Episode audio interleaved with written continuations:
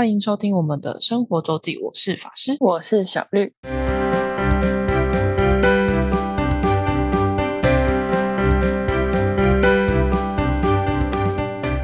又到了每周分享生活的时间啦。没错，那我们最近讲了很多我们在台湾的各式各样的生活活动，对，嗯，要来回到我们久违的旅游系列了。没错，旅游系列呢，我原本给小绿选了两个主题，但依他的选择，我们还是要回来我熟悉的日本。没错，日本，但是虽然是日本，但我相信这个地方大家应该不太熟悉。我们今天要讲日本山阴地区的鸟取县。嗯，请问小丽，你有没有知道鸟取县在哪里？不知道，但我有听过。哦，你有听过，你至少听过。对，那它就你听过是嗯属于、呃很少人会知道的地方，对那你你特别报道。你听过它什么东西？你知道它有什么？还是就只知道嗯，日本有个这么县这么一个名字的县？对我没有听到它有什么，它它好像跟另外一个县会被比较，但我忘记岛根吗另外一个对对对对对因为，他们是隔壁县，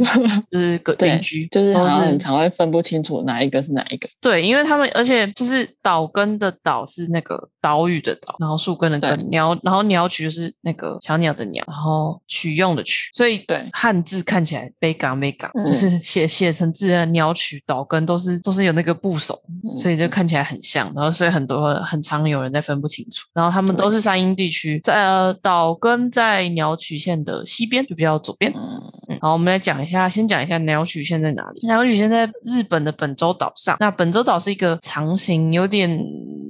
半，有点像 L，我也不知道怎么说，一个弧形上去。那它这是比较南边，然后靠日本海，就是地理上比较南边，但是是靠呃本州岛的北侧，靠日本海。嗯嗯那基本上靠日本海有特性，就是日本海是比较北方的海嘛，然后会有寒呃温度会比较低，然后水汽也比较多，所以靠日本海都是比较容易下雪。嗯，对，就是像东京啊、大阪都是比较靠太平洋这一侧，所以这边就比较不容易下雪。可是靠日本海侧都会比较容易下雪。鸟取是靠日本海，是偏相对而言比较容易下雪的地区。虽然它比较，它比东北跟北海道再南一点，但纬度可能跟东京差一些些，没有差太多。可是它靠日本海的关系，有有水汽、有温度，所以它蛮容易下雪。嗯，那对于日本人，我讲日本人，因为台湾人可能真的很多人连鸟取在哪都不知道。对于日本人而言，鸟取有一个比较很知名的景点叫鸟取沙丘，嗯，这个是真的鸟取最最有名、最出名的一个景点。然后我自己去过鸟取沙丘，很推荐，是一个很神奇的地方。它是、嗯它就在海边哦，就是海海，就是那种沙滩那种的的海边。可是它因为风向跟河流的关系，所以就导致这边有大量的积沙，然后形成一个不是一般的沙滩的地形，是有沙丘像像丘陵的感觉。所以那边甚至还有骑骆驼的体验。对我看到了，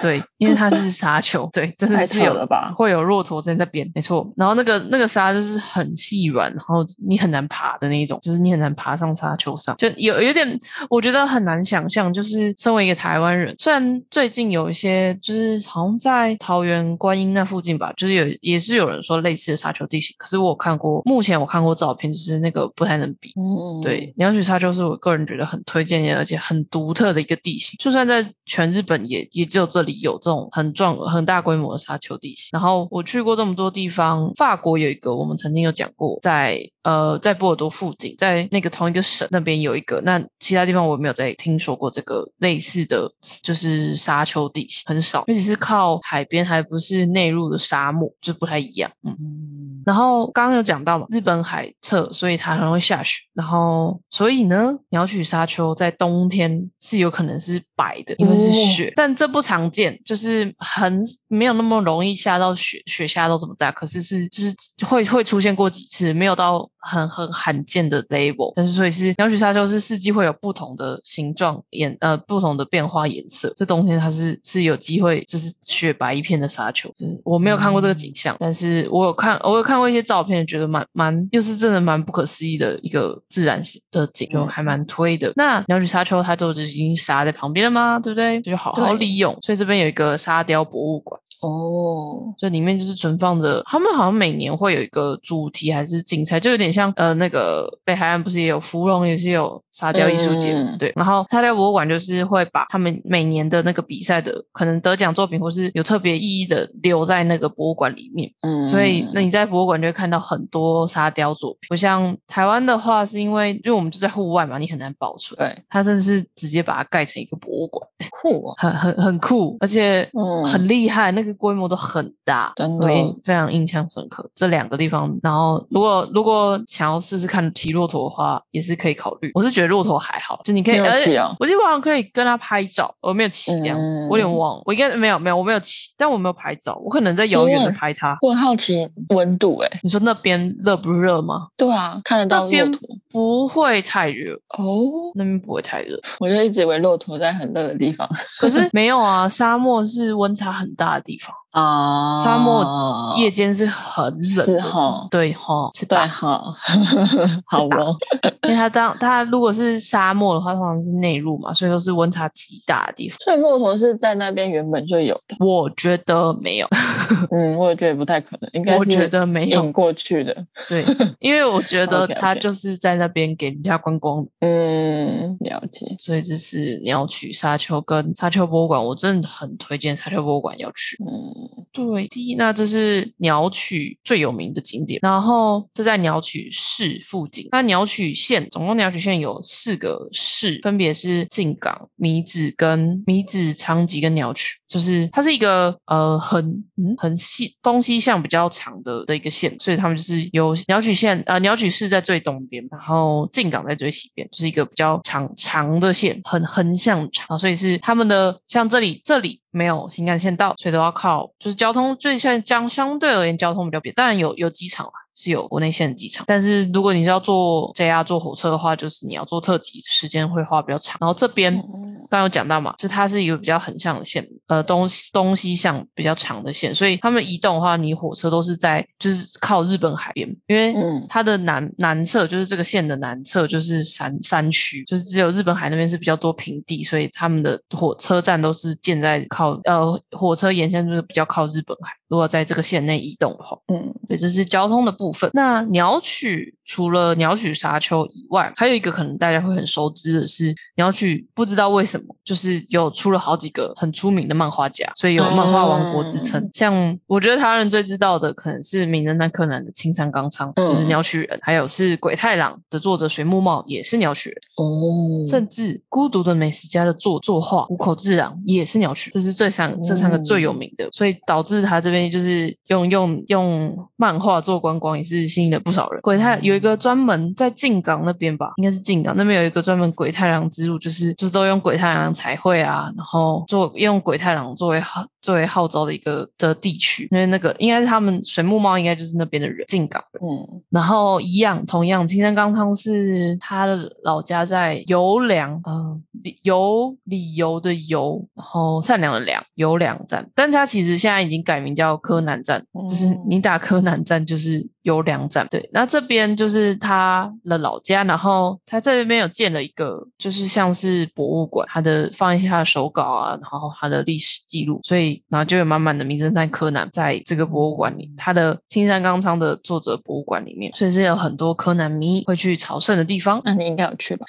我有去，然后嗯接下来你要讲为什么会去这个地方。他在靠靠米子，米子是米是呃爆米花的米，孩子的米子市，它就是比较有两比较靠米子市，差两三站吧。那我其实我一直原本就有想去青山刚昌的博物馆，我对因为本人是一个算是柯南迷对，但我最后去的契机是因为每年呢，呃，之前办了很多年，但最近这两年可能是因为疫情关系，就是每年《名侦探柯南》它动画会跟 JR 合作，跟观光局合作，它我们会出一个系列是就是推理悬崖之旅，就是。啊，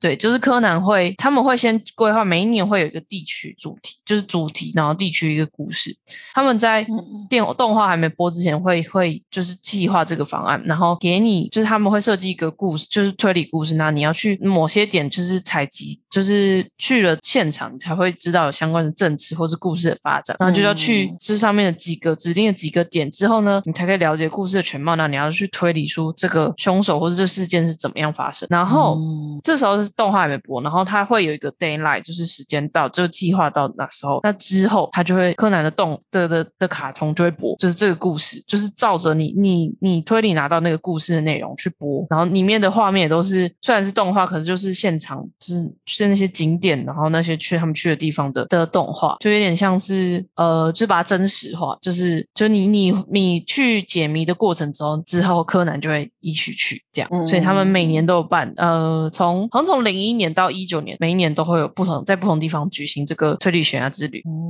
所以我就是刚好那一年，那一年就是办，他们那一年就是办在鸟取这个这个地区三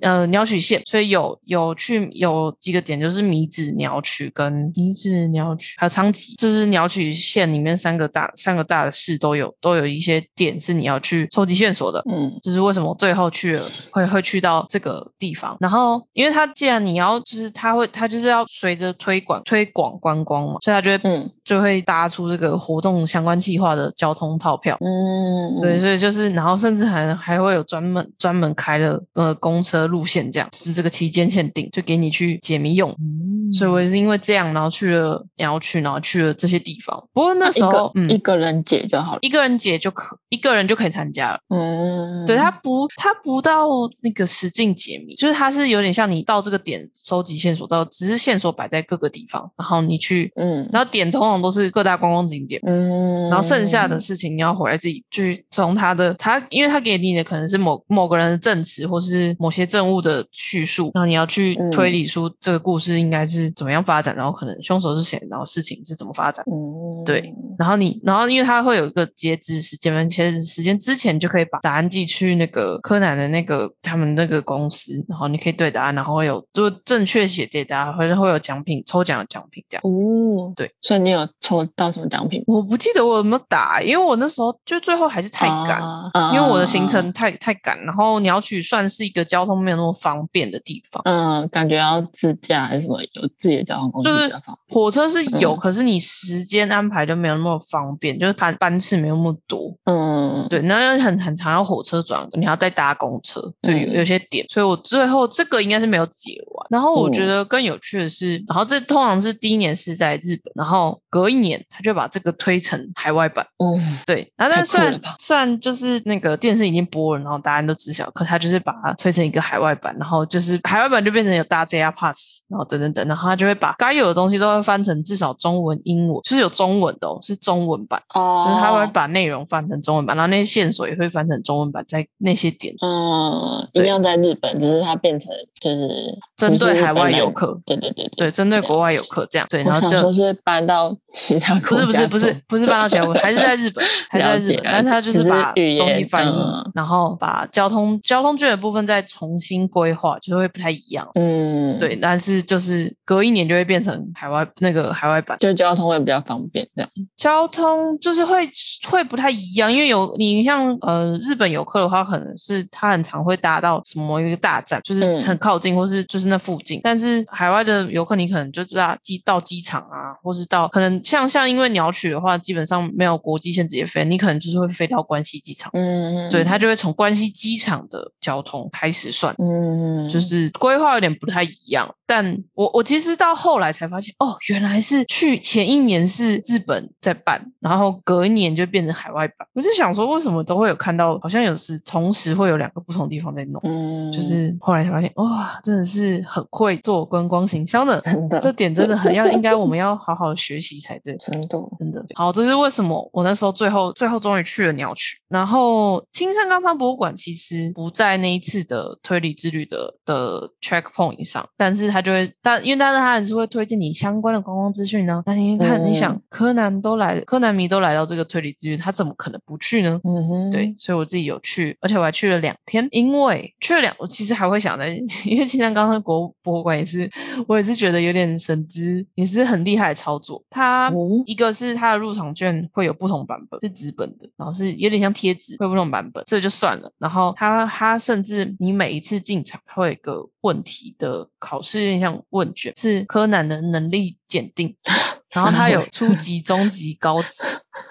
然后所以但是你要每一次去你才能挑战一个 level。哦，对，然后它那些问题就是你在博物馆会找到，可是可能就很会更低调，就是就是依照 level 不一样，所以你你要你而且你要拿，就是你要拿你如果像你隔天我隔天要去要考中级，你要拿你的初级的那个检定证才能有拿到中级的考卷，但是逼你一定要去到三次才会拿到高级的检定的证明，这样很会操作，真的是很会，对不对？我也觉得超级嗯 真的是很厉害的一个操作。对不对真？的我听我过去的时候啊，这什么神奇的操作，真的。然后，所以你就会想要，这个柯南迷可能就想要待个三天，直接把脸破。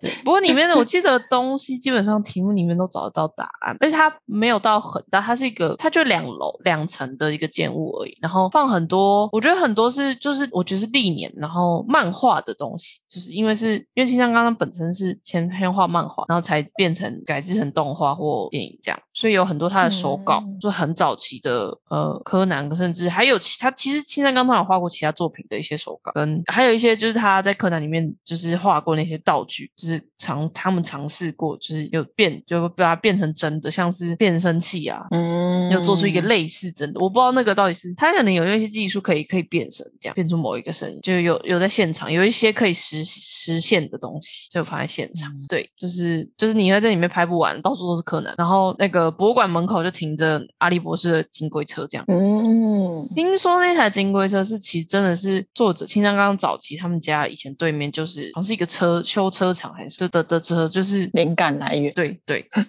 就是有一个现实的灵感来源，这样就是。然后先不说从游良站到这个博物馆，走路徒步大概要二十分钟，沿路啊，它就已经有很多那种柯南的雕塑啊、水沟盖啊，然后你觉得沿路就会发现柯南，因为其实嗯米米花町就是在动这个柯南故事里面那个的一样发想，其实是从游良这个这个小镇开始，就是有一什么嗯他们所以有一个图书馆面前就有那个小兰跟新一的雕像，就他们在等人 的感觉，等等等，就是太酷了，沿路你就会是柯南迷就会排到疯掉，真的，真的很柯南迷的话。嗯嗯，不过就是刚刚有说，我觉得博物馆比较多跟是漫画第一线有关的，当然还是会有历届的什么电影海报啊，或是美美就是一些活动的记录这样。嗯，那手稿类的比较多，周边呢？周边呢也周边也很多啊。有啊，我在这里买过一个很可怕的东西，什么什么？我在这里买过一个，就是印章，是刻印，章就是他是可以自己可以请他刻印，刻自己名字的印章，然后印章的柱上是柯南，然后印章壳就是印章，不是有些是会有会有一个小印在里面嘛，然后一个盒子嗯装起来，那也是柯南。哦，了解。那个我觉得超级失心疯，而且那个是买回来，然后他还没有刻嘛，然后你要再把这个东西寄去给他刻，然后再收件这样。这么麻烦？因为你等于就是买那个印章本身而已，就是也像人家我们买那种玉啊木头，你就是买那一根而已，哦就是它上面还还没刻的，对，它现场没有办法帮你刻，它是有专门配合的厂商，哦，不同地方就对了。对对对，它没有办法现哦场帮你刻，那那可以了解。我想说还要再寄回去，所以你要寄回那个地方给他刻，然后你要刻嗯什么字？对，那是我，所以那是我唯一一个原章，因为日本人很爱，日本人基本上都用原章。嗯圆形的，对，台湾人台湾基本上习惯都是方方方形方印嘛，对，那是我的我唯一一颗圆章，而且我觉得幸好还我还刻了下全名诶，就是小小的圆章，晚一点可以嗯把照片跟大家分享，这真的是我觉得最失心疯的一件事情，嗯而且我记得科还要再加，还要再收费。嗯，公费。嗯，真的有里面里面一楼的有大概有一大间，就是全部都是周边，很可怕，真的很可怕。而且去了两天，我为了要拿到终极的证书，去了两天对。不过我真的很推啦，柯南迷嗯绝对是会爱到不行一的一个地定会啊方。，一定要去啊，很值得待的，可以待个半天没有问题。嗯那这是青山刚汤博物馆，来再有两靠米子，也是比较靠西边，然后再来就是刚刚有讲到为什么我会去鸟取的原因，就是那个推理之旅嘛。那鸟取花回廊 totally 那个就是这个地方，就是在上面的一个一样是 checkpoint 之一，因为这里其实你要再从车站要再坐公车进去到，它是一个植物园了，然后有有温室，然后有算是好像是日本蛮大，算是规模蛮大一个植物园，里面还不错，我觉得还不错，就是真的是各种植物，然后都照顾的还不错。可是我真的觉得它交通偏不便，嗯但鸟取这个地方都是这样，所以我觉得你如果要在鸟取玩，真的要把时间留够。一个是他本来去的交通就不容易，然后他们的步调又比较慢，鸟取就就很乡下，讲实在一点就是很乡下，人口很少的一个县。不过它的，我先讲到花回来，先先先等一下，先等一下再讲。花回廊的话，就是我觉得喜欢植物，你如果对植物园是有兴趣的人，我倒觉得蛮推的。嗯，但是具体的细节，就里面有啥，我已经不太记得。而且我记得我大概只有可能一一个小时多才逛。就没有很充裕的时间去逛。那我觉得，如果你有去到那附近，是一个不错可以顺便走走的地方。嗯，它里面好像有一个很大的纹石，但我对植物就还好，花看起来很漂亮。嗯，就这样。对对，就这样，就这样。好，刚刚讲到鸟取县是一个人口很少的县。那刚刚已经讲了，呃，米子跟鸟取市嘛，米子市跟鸟取市。然后最左边叫静港，所以刚刚讲到鬼太郎，就专门有鬼太郎的一些，应该是装饰。是还是雕像之类的，还有那个彩绘列车往进港那边。那进港这边其实是日本第三大渔获量的渔港哦。对，所以鸟取其实还有一个很重要，就是它的海鲜非常有名。鸟取的螃蟹非常有名，它又一个名称自称啊，叫蟹取蟹，就是螃蟹的蟹。然后取因为对取，因为取在日文的意思就是有点像是收获得到钓的钓到这个这个意思，所以是他们又有一个自称叫蟹取蟹，因为他们他们的螃蟹的捕获量还是使用量好像是。是日本第一，嗯，所以鸟取的海鲜是非常有名，它就靠日本海嘛，就靠海边，嗯，就是就是这边，然后好像刚好因为河川还是地形关系，这些让他们这边非常的物产丰饶，嗯，渔获量非常的好，这边螃蟹很有名，就是进港，靠近进港。你那时候有吃吗？但我那时候好像没没吃吧，螃蟹很贵呢，对吧？我懂，螃 蟹很贵呢。那时候还穷学生吃不起，嗯嗯嗯嗯。然后鸟取也有好几个温泉区，也是蛮多温泉可以泡。嗯嗯。还有什么哦？还有我刚刚讲到最西边是静港，然后米子是我们刚花回廊这边，然后鸟取沙丘，哎不是鸟取沙丘，嗯，青山刚刚博物馆都靠这里。然后再来鸟在米子跟鸟取中间的话是仓吉市，仓库的仓吉祥吉。仓吉市这边是这边有一个区，就是有保存了很。他们那个明治时，呃，江户时期在明治时期早期的建筑，然后保存的有一个有一区域保存非常好，有点像冈山的的的 style，就是以前他们日日本在更早日本早期的一些建筑群，所以蛮漂亮的这里。嗯，但我觉得日本人可能比较有 feel 了，台湾人可能哦这很精粹，然后就就这样，嗯嗯，就是可能看起来很漂亮，好就这样，就是对对台湾人了。我觉我我有点不太记得那边我有太大印象，不是记得建筑物很很很有风格，嗯，然后水很干净，有记印象，因为我记得他们好像就连水沟也是有有鱼吧，啊，对，就是昌吉白壁群这边，它保存的江户时期等于是百年前的建筑，嗯，都都都保存的还不错，有维护。昌吉这边还有一个是鸟取县，就是嗯，算是农农业。大县之一吧，海鲜海鲜也算农农林渔牧的的一块嘛。然后还有这边的梨子的产量也是日本第一，嗯，对，所以它甚至有一个梨博物馆，梨子的博物馆就在。呃，昌吉市，然后你可以看到哦，我觉得李博物馆还也还蛮有趣的。我记得我印象非常记得是里面有一棵很大的梨子树，超级大，然后还有介绍各种不同种的梨子。日本的梨子也是有蛮多不同品种哦。但是我虽然我去那边好像也是因为检查站之一，可是我觉得这里还我后来逛的觉得还蛮开心。嗯，对。然后我要说一下，就是我刚这样讲鸟取的时候，除了几个低跳以外，基本上都记不太清清楚。原因是因为这已经是五六年前的事情。